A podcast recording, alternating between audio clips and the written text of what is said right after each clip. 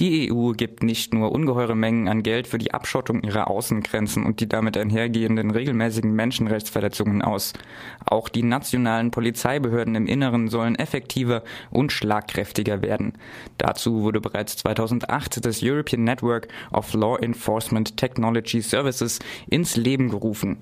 Wir sind jetzt mit Matthias Monroy verbunden. Hallo. Hallöchen. Worum handelt es sich denn bei diesem Netzwerk?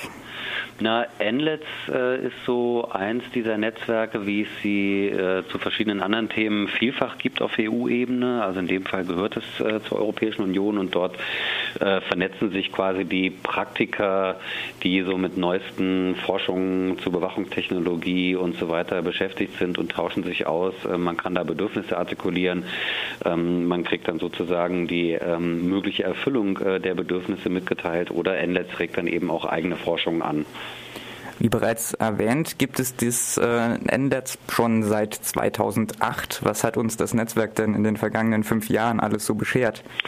Na, eigentlich ist das Netzwerk erst jetzt äh, aufgerüstet worden, indem es zur Technologiebeobachtungsstelle gekürt wurde. Im Vorfeld war das eher informell.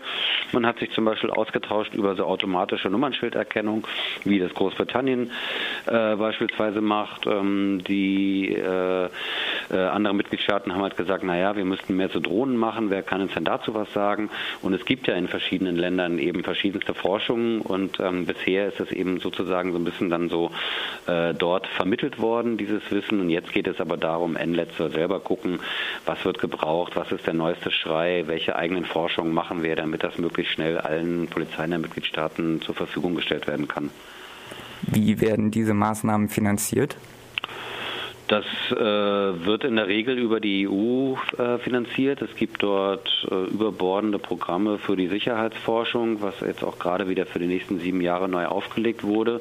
Und da soll NLETS intervenieren. Also NLETS selber kriegt natürlich auch Gelder von der Europäischen Kommission, die jetzt nochmal aufgestockt wurden um rund ein Drittel.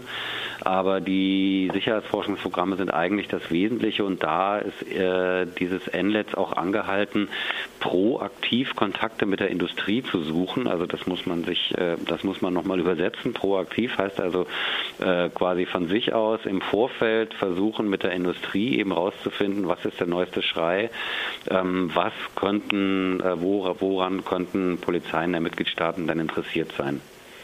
In einem internen Papier, das die Bürgerrechtsorganisation Statewatch veröffentlicht wurde, heißt es dann auch, The European Network of Law Enforcement Technology Services bridges the gap between the users and providers of law enforcement technology. Welche Bedeutung haben denn dann diese Anbieter von Sicherheitstechnik, die Provider bei diesen Plänen? Spielen dort Lobbyinteressen eine große Rolle? Die haben auf jeden Fall eine sehr, sehr große Bedeutung. Also in all diesen EU-Sicherheitsforschungsprogrammen sind die Firmen präsent. Das ist ja im Prinzip auch so ein Dreischritt aus äh, sogenannten Endnutzern, die da zusammen forschen. Das sind dann eben Polizeien. Übrigens auch das BKA macht bei solchen Forschungen mit. Dann sind es äh, Institute. Im Falle Deutschland ist es äh, sehr häufig das Fraunhofer, also verschiedenste Fraunhofer-Institute, die äh, an solchen Anwendungen arbeiten und eben die Industrie, also Endnutzer, Institute oder Hochschulen und äh, die Industrie. Und die Industrie liefert die Lösung. Die Endnutzer skizzieren den Bedarf. Die Institute ähm, äh, sind so ein bisschen an der Verzahnung, für die Verzahnung sozusagen zuständig oder forschen darum, äh, wenn die Sachen eben noch nicht legal sind, sie einzusetzen, wie man das dann eben quasi, wie Gesetze geändert werden müssten, um sozusagen auch Datenschutzkriterien meinetwegen zu berücksichtigen oder sowas. In dem Papier ist dann auch die Rede von der Möglichkeit zur verbesserten automatischen Nummernschilderkennung oder die verstärkte Open Source Intelligence, also die Auswertung öffentlich zugänglicher Quellen, insbesondere des Internets. Und selbst die ferngesteuerte Abschaltung von Autos und anderen Fahrzeugen ist in der Planung. Wie rechtfertigt die EU diese Maßnahmen, die allesamt gravierende Grundrechtseingriffe darstellen? Greift da wieder das Totschlagargument der Sicherheit? Naja, die oberste Rechtfertigung ist natürlich immer Terrorismus oder schwere organisierte Kriminalität. Ähm, das ist äh, also im, im Falle dieser, dieser Auswertung des Internets zum Beispiel wird häufig bemüht. Im Falle der, des Abschaltens der Bordelektronik, um Fahrzeuge zu stoppen, ist die Rede von nicht kooperativen Fahrzeugen. Also man hat immer mehr mit dem Problem nicht kooperativer Fahrzeuge zu tun.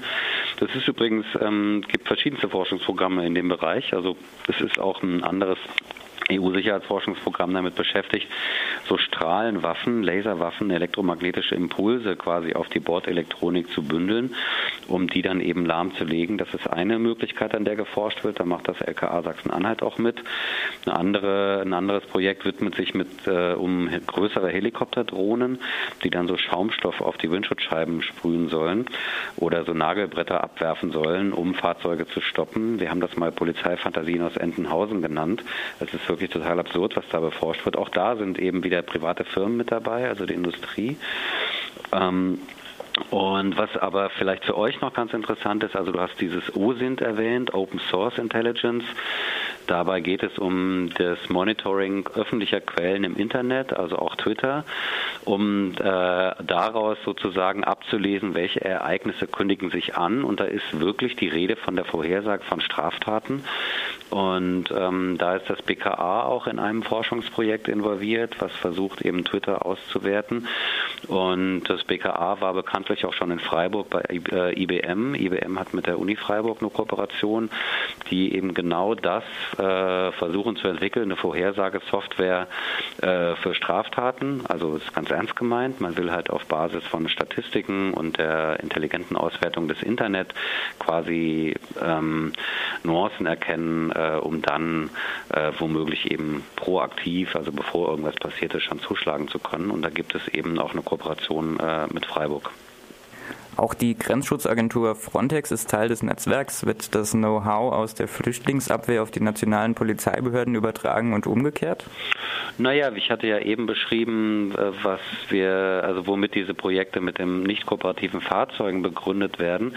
Äh, wenn man sich das jetzt mal überlegt, dieser behauptete Mehrbedarf, äh, weil immer mehr Fahrzeuge sich einer Kontrolle entziehen würden, der ist mir hier nirgendwo aufgefallen. Das wird auch nicht berichtet, außer an den Grenzen. Sprich, also diese Forschungen zum Stoppen nicht kooperativer Fahrzeuge drehen sich hauptsächlich eben dadurch, die unerwünschte Migration quasi einzudämmen. Denn die Rede ist von Fahrzeugen im Allgemeinen. Das meint nicht nur Personenkraftwagen, sondern auch Schiffe. Und auch zum Beispiel dieses Projekt mit den Drohnen, die dann Dinge abwerfen. Äh, da geht es zum Beispiel auch darum, dass die dann Netze abwerfen könnten die sich dann in den Schiffsschrauben verfangen und eben auf diese Weise dann die, die Boote lahmlegen. Wie konkret sind denn diese Pläne? Sind das jetzt Spinnereien von irgendwelchen Beamten aus dem Sicherheitsapparat? Wann können wir denn damit rechnen, dass zumindest Teile davon schon umgesetzt werden? Na, bei den Forschungen ist es meist so, dass die Teile davon sowieso schon irgendwo umgesetzt wurden und jetzt quasi weitere Verbreitung finden sollen. Also es gab zum Beispiel mal äh, so einen Landroboter, der für Frontex gebaut wurde, zwei Prototypen, so einen Überwachungsroboter, der dann so an den Grenzen langfahren kann und äh, die Personen anspricht, äh, filmt mit allen möglichen Sensoren, äh, ähm, Infrarot äh, etc. und da hat sich ein israelischer Hersteller von dieser Technologie ins Zeug gelegt. Also in Israel wird das schon benutzt vom Militär. Und dann geht, ging es halt darum, äh, Gelder abzusahnen, um sozusagen diese Technik auch äh, anderweitig unterzubringen. Und so machen das alle möglichen Hersteller. So macht das vor allen Dingen ERDS ähm, oder auch die anderen äh, großen Rüstungshersteller. Und die Sachen werden ja benutzt. Also wie gesagt, automatische Kennzeichenerkennung gibt es schon. Ähm, Drohnen, die sogenannte polizeiliche Wirkmittel äh, transportieren, da wird schon in Frankreich seit ein paar Jahren dran geforscht. Und diese nationalen Forschungen werden dann eben auf EU-Ebene gehoben, um quasi weitere Verbreitung äh, zu finden. Oder es gibt zum Beispiel so ein recht bekannt gewordenes Projekt, das nennt sich INDECT. INDECT hat so den Versuch, auch so Straftaten vorherzusehen, aber auch die Videoüberwachung einzubinden ähm, und dann so Leute im öffentlichen Raum dann in Polizeidatenbanken zu suchen und zu gucken, liegt gegen die was vor, wenn man ein Gesicht erkennt etc. Also ein sehr weitgehendes äh, Programm. Und dafür äh, gibt es dann auch wieder eine Reihe von Endnutzern, die sich dafür interessieren. Die rumänische Polizei, die spanische Polizei oder auch die EU-Polizeiagentur Europol. Wie stellst du dir denn eine angemessene Reaktion auf diese Entwicklung vor? Formiert sich schon parlamentarischer oder außerparlamentarischer Widerstand? Auf die Bundesbeauftragte für Datenschutz und Informationssicherheit, Andrea Voshoff, können wir wohl kaum vertrauen.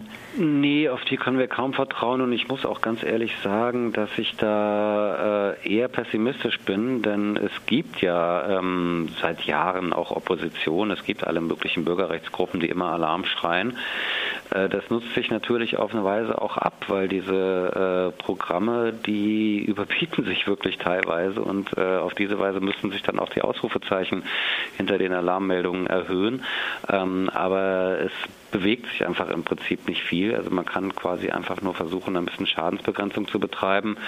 Das wird uns jetzt allerdings in dem Sinne umgedreht, dass viele dieser Projekte jetzt äh, noch so eine Auflage bekommen haben, die ethischen Fragen ihrer Forschung zu berücksichtigen. Aber das ist gar nicht, da geht es dann gar nicht darum, oder auch Datenschutz. Da geht es dann aber gar nicht darum, die Projekte an sich in Frage zu stellen. Datenschutz wird gewährleistet, indem eben äh, die Kommunikation dann verschlüsselt passiert. Also ne, wenn so eine Kamera dann irgendwelche Bilder an eine Polizeileitstelle äh, schickt, dann wird das aber brav verschlüsselt, damit niemand äh, das abhören kann, beispielsweise. Das ist dann das Verständnis von Datenschutz. Ähm, wobei wir aber meinen, naja, die Daten dürfen erst gar nicht erhoben werden und äh, gar nicht übermittelt werden. Das ist mit Datenschutz gemeint. Oder auch die ethischen Komponenten, dass eben ja dann überlegt wird, wie müssen denn die Gesetze geändert werden, damit die Technologie eben äh, quasi in die Strafprozessordnung passt.